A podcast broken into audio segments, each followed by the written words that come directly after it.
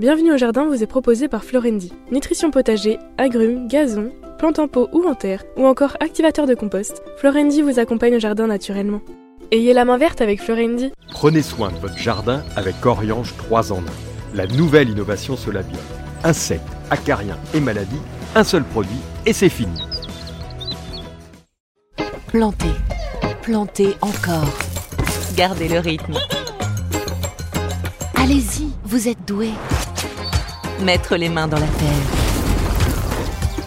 Nourrir, partager, faire grandir. Surprenez-vous. Fertiligène, révélez votre nature. Vous cherchez la petite bête? Toutes les réponses dans le dossier de Bienvenue au Jardin. Qui a une sauge dans son jardin n'a pas besoin de médecin. C'est un des proverbes végétaux les plus connus et sans doute, sans doute, est assez vrai. Du moins, c'est une plante dont le nom, salvia, signifie sauver, signifie guérir, signifie saint également. Donc, depuis très longtemps, on utilise les propriétés médicinales de certaines espèces de ce genre qui a été créé par Monsieur von Voilà. Karl, en Karl de son prénom. 1753. Et attention, on est sur un genre important puisqu'il y a au moins 900 espèces. Ah oui, alors il y a de quoi se planter. il y a de quoi en planter Oui. aussi. Je voudrais, tiens, simplement vous citer une phrase que j'avais écrite et qui, euh, qui me plaît. Ah, Voilà, je vais me citer moi-même. Non, mais à l'époque où j'étais rédacteur en chef d'Hommes et Plantes, j'avais écrit un truc sur la séduction végétale. Et j'avais dit, dans un sourire séducteur, la fleur de sauge ouvre grand ses lèvres au baiser de l'abeille tout en laissant s'exhaler la douce haleine de son nectar. bon, dis donc, oui.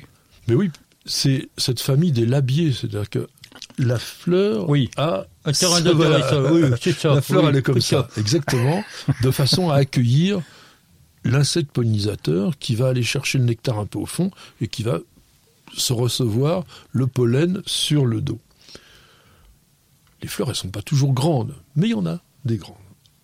On va commencer par la sauge officinale, puisque je vous disais que c'est effectivement la plante qui a donné son nom à la, à- de base.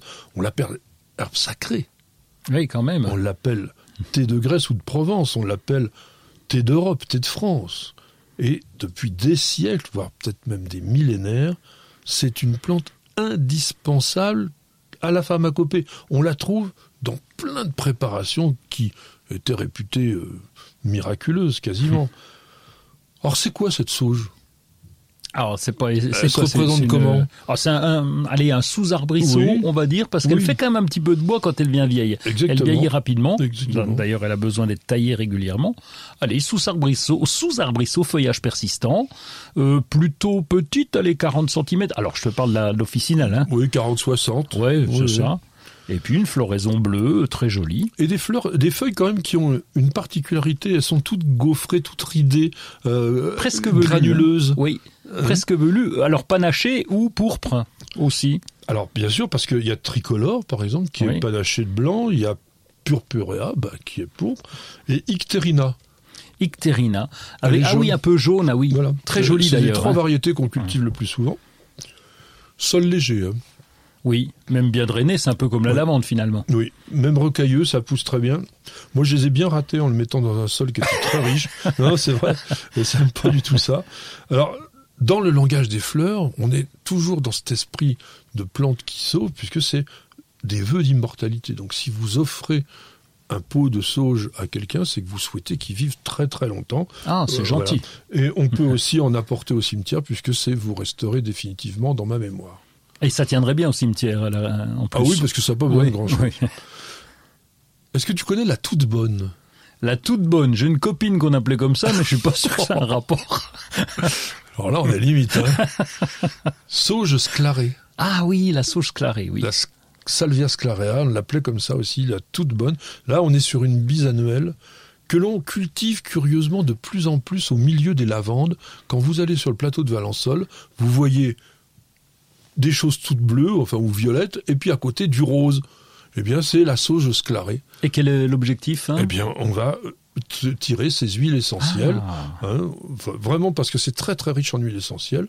Euh, alors, je sais pas trop ce qu'on en fait. Certainement quelque chose aussi au, au niveau euh, euh, stomatique, enfin disons pour la, la digestion. Mais c'est surtout une plante ornementale magnifique. Mm. Ça peut atteindre un mètre. Là, on est sur de la grande plante. Donc, comme je vous disais, c'est bisannuel, donc on est assez tranquille.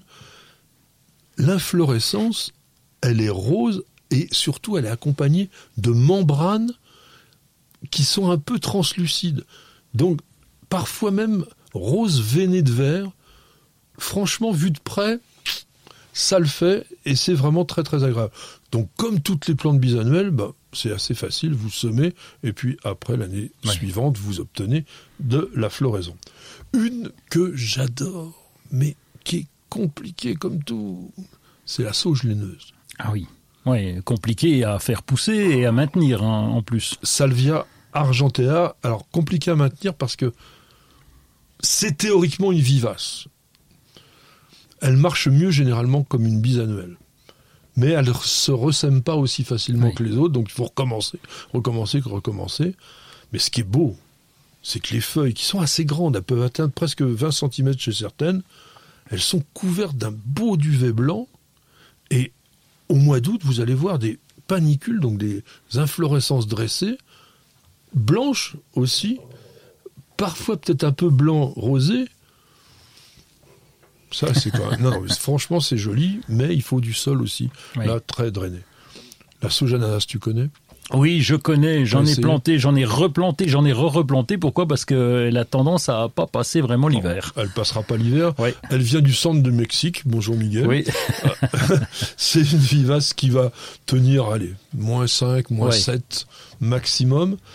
Mais comme son nom l'indique, du moins son nom vernaculaire, parce que son nom botanique c'est Salvia elegans, élégante, quand vous frottez ah oui. Alors là, c'est même euh, caractéristique. Autant des fois, tu sais, les menthes, on nous fait dire ça, c'est la fraise, machin, rien du tout. Là, ça sent vraiment ah l'ananas. ouais, c'est incroyable. hein. Alors, elle est quand même très belle, puisque en fait c'est une plante assez haute. Bon, elle fait jusqu'à 1 mètre, 1 mètre Oui. 20. Il y en a des plus petites dans les cultivars, par exemple Honeymoon, elle est plus, elle est plus, plus, plus petite. Euh, pardon, pas Honeymoon, Honeymelons, mais bon, bon. 50 cm. Fleurs rouges. Mm. Très, très Oui. décoratif. Donc ça, c'est vraiment intéressant. Salvia nemorosa, tout le monde connaît ça. hein, c'est la sauge des bois. Aujourd'hui, on la connaît par plein de cultivars. C'est la sauge qui fait des feuilles euh, sans intérêt, mais des fleurs bleues. Certaines montent jusqu'à 1 mètre. Ah oui. Ouais, oui. Par exemple, l'Ubeca, qu'on appelle plutôt aujourd'hui Salvia superba. Mais elle est très très dense, avec des beaux épis, bleu violacé. C'est vraiment quand même très sympa.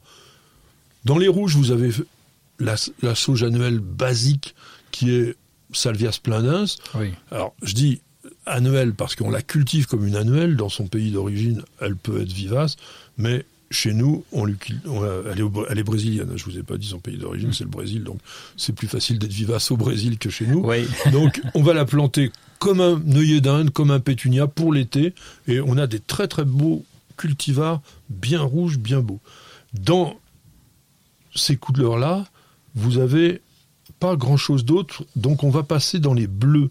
Ah oui, parce que si, si, si, par exemple la sauge microphylla, salvia, on l'appelait grahami dans le temps. Ah oui, chose oui, bien sûr. Bah oui. La Alors les- la, de Graham. la goutte de sang, on disait même. Voilà, donc Tel- celle-là, elle, est bien rouge. Ah oui. Alors là, on est sur du sous-arbrisseau aussi, Oui. frileux aussi, même si nous, ça fait deux, trois ans qu'on l'a au jardin, et elle tient le coup. On la ratiboise en fin de saison, et après ça revient, mais ça fait plein, plein, plein, plein de fleurs pendant tout l'été. C'est vraiment fait, ça sympa. fait deux hivers qu'elle tient chez nous. Hein, donc, euh, donc tu vois. euh, Réchauffement climatique. Alors on va passer dans les bleus. On va passer dans les bleus avec Salvia patins. Salvia patins, c'est peut-être une des plus belles fleurs quand on la regarde en gros plan et qui a exactement la forme de la famille. Eh oui. Regarde ça. Voilà, Ah avec oui, un, grand label comme ça, un bleu, un bleu azur pratiquement, plante 60 cm, vraiment, enfin, vraiment très très jolie. hein. On l'appelle d'ailleurs la sauge gentiane, encore une Mm. mexicaine. Donc on va la cultiver en annuel pratiquement. Oui. Mais c'est une vivace tubéreuse, donc si vous pouvez retirer les tubercules, les mettre à l'abri en fin de saison, Ouais, c'est toujours possible. Faudrait. La sauge farineuse, Salvia farinosa, Oui. farinacea, elle est cultivée aussi comme une annuelle, fait des grands épis bien bleus, idem, Texas, Mexique. La sauge du Mexique, j'ai oublié celle-là. ah non, mais attends, celle-là, faut pas la rater. Le Canta, le Canta, c'est carrément un sous-arbrisseau assez grand. Les tiges sont totalement dufteuses, blanchâtres, et vous avez des, des fleurs dessus qui sont bleues et qui sont vraiment, vraiment très très belles. Elles peuvent aussi, certaines bleues pourprées un petit peu. La plante, elle fait un mètre de haut. Pareil, la rusticité, c'est moyen. Et puis, je terminerai avec celle qu'on appelait Salvia orminium, qu'on appelle aussi la sauge verte parce que son nom botanique réel, c'est Salvia viridis. C'est une annuelle, celle-là.